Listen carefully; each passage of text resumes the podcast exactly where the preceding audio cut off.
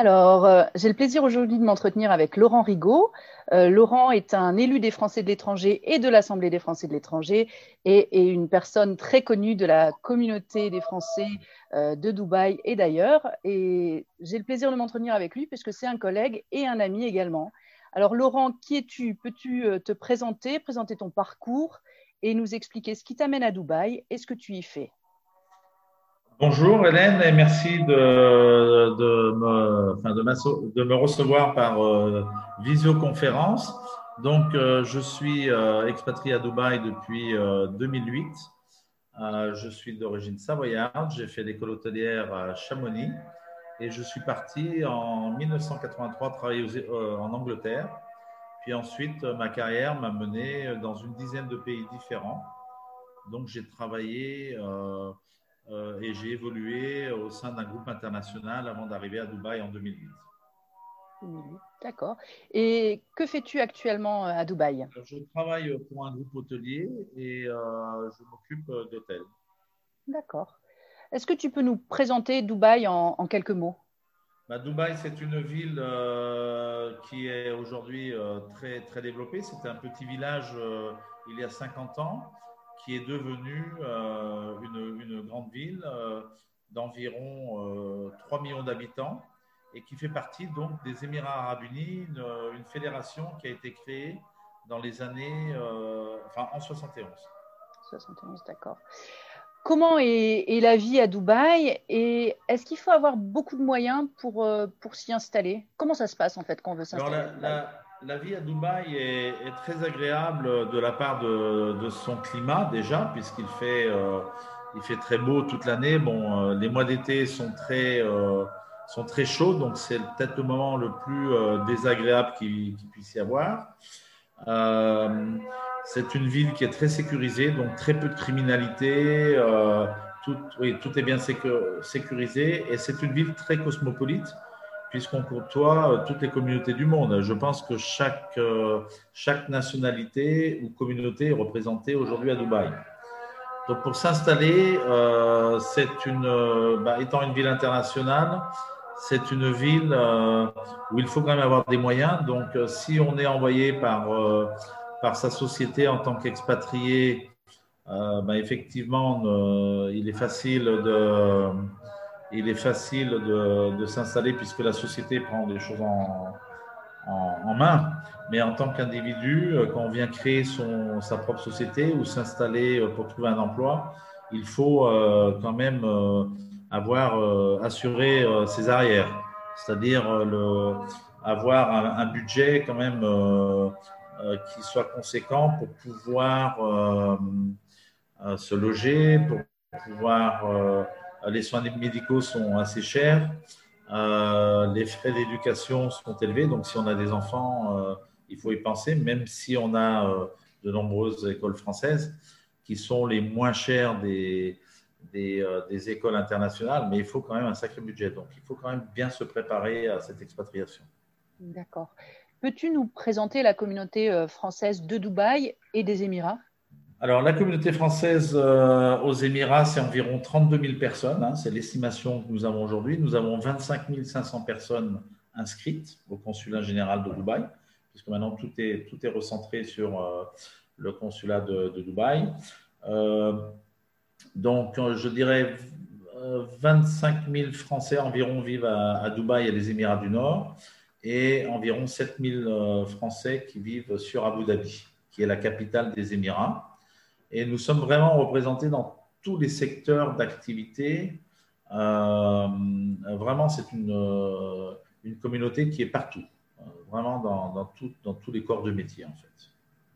D'accord. Et une, une, communauté qui est plutôt jeune? Oui, alors c'est une communauté qui est, je dirais, très jeune, qui s'est vraiment rajeunie ces dernières années. On a une, une grosse, une forte augmentation de la, la communauté française, puisque quand je suis arrivé la première fois en 2003, nous étions seulement 2000 Français à Dubaï et 3000 à Abu Dhabi. Et aujourd'hui, 80% euh, de la communauté française a, moins de 40 ans. Euh, donc, euh, nous avons, je crois que l'année dernière, nous avons, eu, nous avons eu environ 450 bébés qui sont nés ici, bébés français qui sont nés ici. Donc, c'est une, communauté très jeune. Et donc très dynamique, pas mal de start-upers, des jeunes qui viennent créer leur, leur société, beaucoup de jeunes talents qui viennent s'installer ici. Peux-tu nous parler un peu de la situation actuelle par rapport à la Covid-19 Comment la crise a-t-elle été gérée jusqu'à aujourd'hui? Alors, je dirais que la crise a été très bien gérée dès le début. nous, avons, nous sommes rentrés en confinement après l'Europe. Et euh, je pense que ça a été fait euh, d'une façon très réfléchie, puisqu'on a, manqué de rien du tout. Donc, il n'y a pas eu de pénurie, les hôpitaux étaient prêts, euh, on avait des masques, etc. Donc, ça s'est bien passé. On a eu un confinement très, très strict pendant deux mois, une réouverture au mois de juin graduelle avec avec voilà, des, les restaurants ont recommencé à ouvrir, mais tout doucement, avec beaucoup de restrictions, de contrôle et de suivi. Et puis, euh, euh, ensuite, donc voilà, à partir de septembre-octobre, les choses ont repris. Donc, on n'a pas eu de deuxième vague, nous, ici. Hein. Ça a été euh, bien contrôlé. nous avons eu énormément de monde au mois de décembre qui sont, venus en vacances. Donc, on, sent quand même une hausse dans les, infections récemment. par contre, la vaccination est, partie sur un rythme effréné puisque nous sommes aujourd'hui je crois, le deuxième pays au monde qui a le plus vacciné euh, euh, en pourcentage, hein, je crois, après Israël. Euh, hier, nous étions à 2 millions 100 000 personnes de vaccinées en trois semaines. c'est énorme. Donc c'est énorme. Avec, je crois, il y a eu une journée la semaine dernière où il y a eu 130 000 personnes qui ont été vaccinées. Donc la stratégie, c'est beaucoup de contrôles, beaucoup de tests. Par exemple, pour aller de Dubaï à Abu Dhabi, ils ont rétabli les frontières. Donc on doit faire un test pour aller à Abu Dhabi. Euh, et donc, quand on va à Abu euh, on en fait un le premier jour, le quatrième jour, le huitième jour. Donc, il y a eu vraiment euh, beaucoup, de contrôle. Moi-même, j'ai fait une dizaine de tests déjà depuis, depuis le premier, en fait. Et donc, voilà. Donc là, c'est vaccination à fond et la situation est bien contrôlée. Alors, euh, je voudrais parler avec toi de la tendance actuelle euh, qui voit beaucoup d'influenceurs français s'établir à Dubaï. Est-ce que tu peux nous en dire un petit peu plus? Pourquoi est-ce que ces influenceurs s'installent chez toi? Et euh, est-ce que tu en connais peut-être certains? Et voilà, peux-tu échanger là-dessus avec nous? Alors, j'ai découvert ce, phénomène euh, ben, euh, à peu près il y a un an, puisqu'on a eu euh, quelques, quelques stars de la télé-réalité qui ont décidé de venir s'installer à Dubaï. Et donc, voilà, dans la communauté, on a commencé à en parler. et depuis, c'est vrai que ça a l'air d'être un phénomène, puisqu'on voit arriver de, nouveaux, de nouveaux influenceurs qui sont en fait de plus en plus jeunes et qui viennent de d'environnements différents, pas seulement de la télé. Hein. Donc, ça peut être euh, des, gens qui ont réussi sur YouTube ou sur d'autres euh, réseaux sociaux. alors, je pense que leur installation, enfin, une des, raisons principales, je pense que c'est pouvoir continuer à faire leur métier d'influenceur tout en étant un peu plus de tranquillité, en vivant, ben, je pense que quand ils, ils, vont, euh, ils vont à la plage, ou ils vont au supermarché, ou ils vont je ne sais où, euh, euh, ben, ils ne sont peut-être pas reconnus comme ils le seraient en France. je sais que certains avaient, beaucoup de difficultés avec ça en France. je pense qu'il est aussi plus facile ici de monter une structure de business puisque c'est Dubaï est une ville de business où beaucoup de gens viennent s'installer pour créer des entreprises ou des startups. Euh, la fiscalité aussi euh, aide, bien que la vie soit chère ici. Donc, euh, il, n'y a pas vraiment de, il n'y a pas d'impôt sur le, revenu des sociétés ici. Donc, c'est un, avantage, mais avec aussi des conditions autour qui sont, comme je dis souvent, on a des taxes un peu indirectes avec voilà, des, des permis, des, des, timbres, des choses comme ça à payer pour, pour certaines choses. Euh, je pense aussi la disponibilité des personnes et des services, puisqu'on a énormément de choses qui sont ouvertes 24 heures sur 24. Euh, donc, vous avez besoin de quelque chose, c'est une ville qui ne dort jamais, Dubaï. Donc, en fait, euh, je pense que pour, pour travailler, pour développer une gamme de produits, etc., je pense qu'on trouve de tout et tous les services, voilà, toutes les personnes et tous les services. Il y a l'aspect euh, sécurité aussi. J'ai vu que certains oui, se alors voilà, sécurité, euh, c'est vrai que c'est une ville euh, très sécurisée. il y a très peu ou pas de criminalité. bon, quand, quand, il y a quelque chose qui se passe, les, les pénalités de prison, etc., sont, sont, très lourdes. Donc, je pense que les gens font attention. Donc, là, voilà, très peu d'insécurité. Donc, je pense beaucoup plus de c'est beaucoup plus encourageant. On peut sortir librement, euh, sans trop se faire de soucis. Euh. et, je pense que c'est une des, des, choses qui peut être, euh, peut-être par rapport à certaines villes en Europe, où, où, il y a des problèmes d'insécurité. C'est aussi une ville qui est très Instagrammable, comme on dit, très belle, le soleil, les couleurs, etc. Je pense que c'est ça aussi. Hein. Euh, voilà, il fait, il fait beau. Bon, en ce moment, il fait 22-23 euh, degrés la journée. On a un ciel bleu magnifique. Le, ciel du Moyen-Orient est, très beau, euh, très lumineux. et le soleil, voilà, les plages. donc, il y a une ville très moderne. il y a une partie ancienne, mais la majorité est très moderne. Donc, je pense que ça, voilà, ça, ça aide ces influenceurs à, avoir voilà, un peu de tout.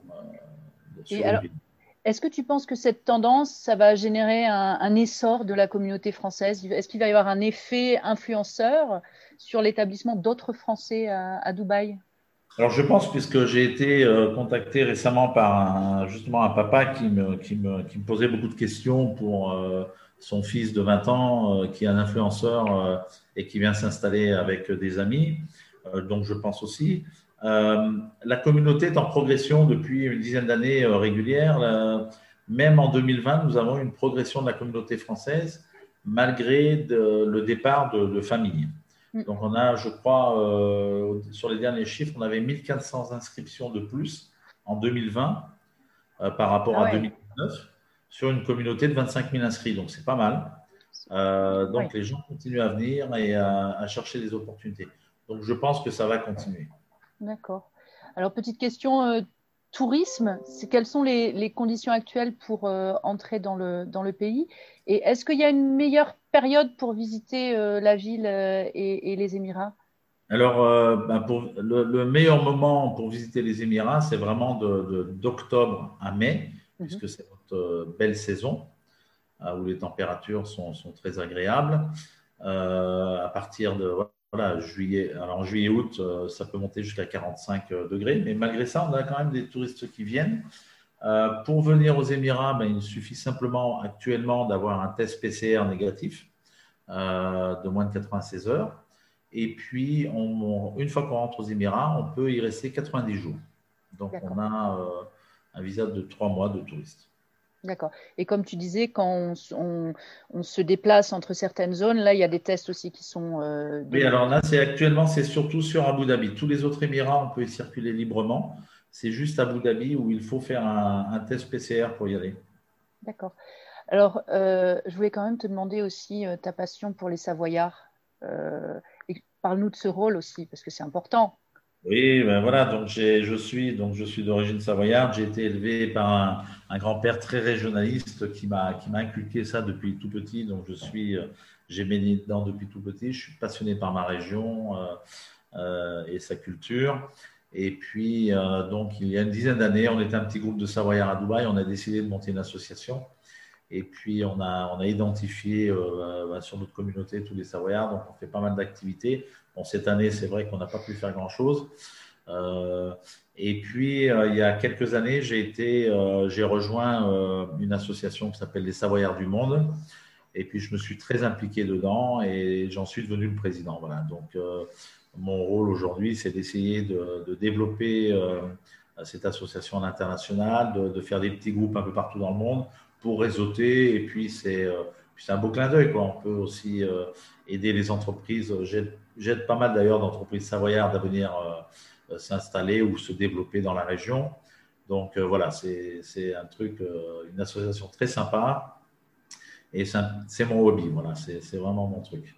Ah, moi, j'adore les, photos de tes tartiflettes au, milieu du, au milieu du désert. on n'a pas pu la faire. On devait ah la faire le week-end dernier. Et les autorités ne nous ont pas autorisé à, à, nous réunir parce que normalement, on est, on a environ 150 personnes. Et là, ils trouvaient que c'était trop, euh, trop dangereux. Donc, on a reporté et puis on espère pouvoir la faire euh, avant les, les, grosses chaleurs en espérant que dans les prochains mois, la situation s'améliore.